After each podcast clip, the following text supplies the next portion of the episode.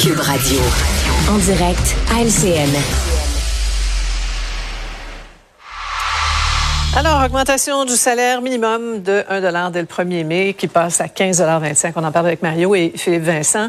Euh, donc, 7% de hausse. Euh, Philippe Vincent, c'est une hausse suffisante dans, dans le contexte économique difficile qu'on connaît?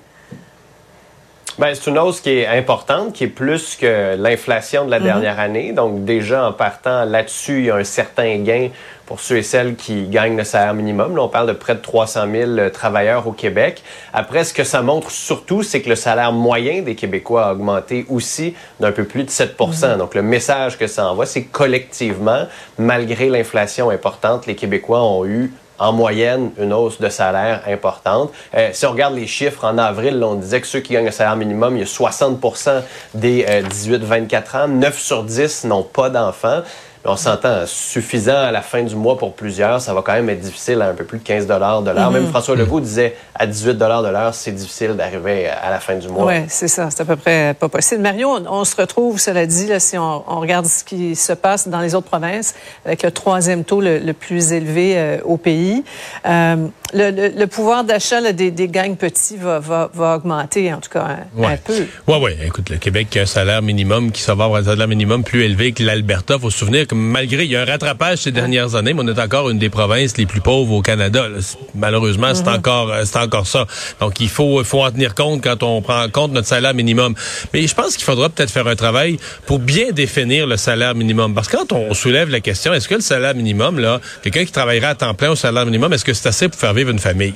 C'est évident que la réponse, c'est non. C'est même pas débattable. Mhm. Par contre, une personne qui a une famille qui sera au salaire minimum va recevoir des primes à l'emploi, va recevoir d'énormes allocations familiales de Québec et d'Ottawa et va vivre avec des milliers et des milliers de dollars de plus que son revenu d'emploi. Et c'est pas un hasard. Notre structure fiscale est faite comme ça pour accompagner des gens. Mais le salaire minimum, c'est le salaire d'entrée au marché du travail. C'est ce que c'est la définition. C'est le salaire en bas duquel tu dis à une petite entreprise qui vient d'être fondée le mois passé, si t'es pas capable de payer ça, ferme.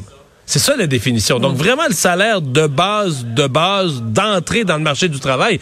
Normalement, une personne, il y a beaucoup d'étudiants qui sont au salaire minimum, beaucoup de jeunes qui restent encore chez leurs parents, etc.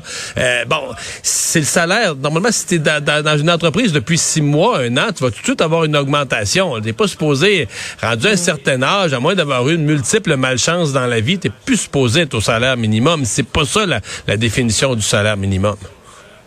Ouais.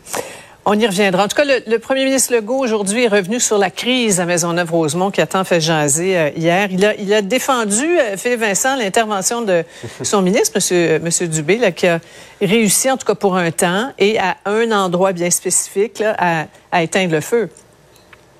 Oui, il y a encore euh, pas mal de braises chaudes, là, je vous dirais, euh, à Maisonneuve-Rosemont, mais au moins, il n'y a plus de flammes. Euh, François, Legault l'a défendu, Christian Dubé, mais Christian Dubé n'avait pas vraiment le choix. Soit il n'y allait pas, puis il se faisait dire qu'il restait les bras croisés devant la situation, soit il y allait, puis il se faisait accuser de faire de la micro-gestion. Mais il y a quand même quelque chose d'hallucinant dans notre réseau de la santé, que le ministre, qui est à la tête du réseau, soit obligé d'intervenir dans un hôpital parce que le syndicat et la direction ne s'entendent pas sur une une seule gestionnaire.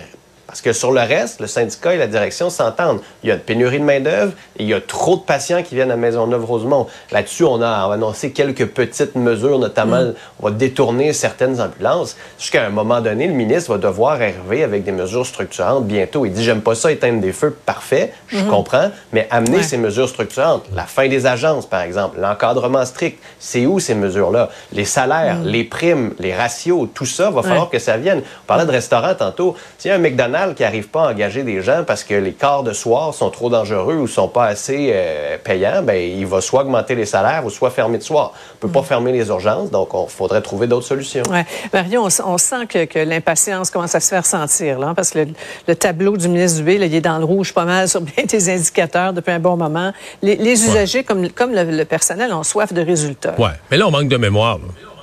À ce temps-ci de l'année, là, ça fait 25 ans que les hôpitaux débordent, que les urgences débordent. C'est pas d'hier, là. Parce que là, il y a eu la pandémie, tout ça, mais si on prenait ça froidement et qu'on regardait après les fêtes les urgences, là, d'aussi longtemps que je me souvienne, après les fêtes, c'est le bordel dans les urgences. Moi, j'ai trouvé M. Legault aujourd'hui dit une chose qui est vraiment à moitié vraie. Il a dit on manque d'infirmières partout dans le monde. En soi, c'est vrai, dans le sens que c'est une vérité. Je regardais, même dans certains pays comme au Royaume-Uni, il y a un débat éthique. on manque d'infirmières cruellement. On en recrute euh, dans des pays d'Afrique. Puis c'est des pays qui manquent encore plus d'infirmières. Donc ça, c'est vrai. Mais au Québec, quand tu regardes ça, on manque pas de, de, femmes et d'hommes qui ont le diplôme pour être infirmières. Mhm.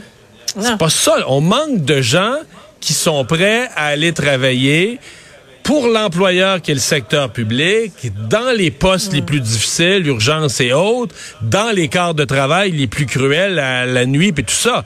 Et c'est vraiment là que le bas blesse. On manque vraiment d'infirmières dans la société. Là on en manque qui sont prêts ou prêtes à aller faire le travail difficile aux heures cruelles. C'est ça le défi du gouvernement.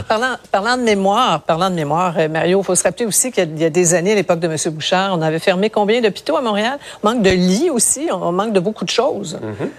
On, dit qu'on manque de lits, on, manque de lits, on manque d'urgence, mais on va peut-être, on sera peut-être même pas capable de garder ouvertes toutes les urgences qu'on a tellement on manque de main d'œuvre, malgré une population mm. vieillissante. Oui, et Philippe Vincent, peut-être que M. le ministre... dans les agences privées. Oui, ben voilà, ça, ça c'est un, des nombreux, un des nombreux problèmes. Mais peut-être que M. Dubé va devoir intervenir en Estrie, là. Vous avez, vous avez vu le reportage. À un moment donné, il ne pas, il peut pas faire la micro-gestion. Puis à Jonquière, puis à Anna Laberge, puis à Valleyfield. Puis... On peut continuer comme ça jusqu'au jusqu'au souper, jusqu'à 6h30. on va arrêter là.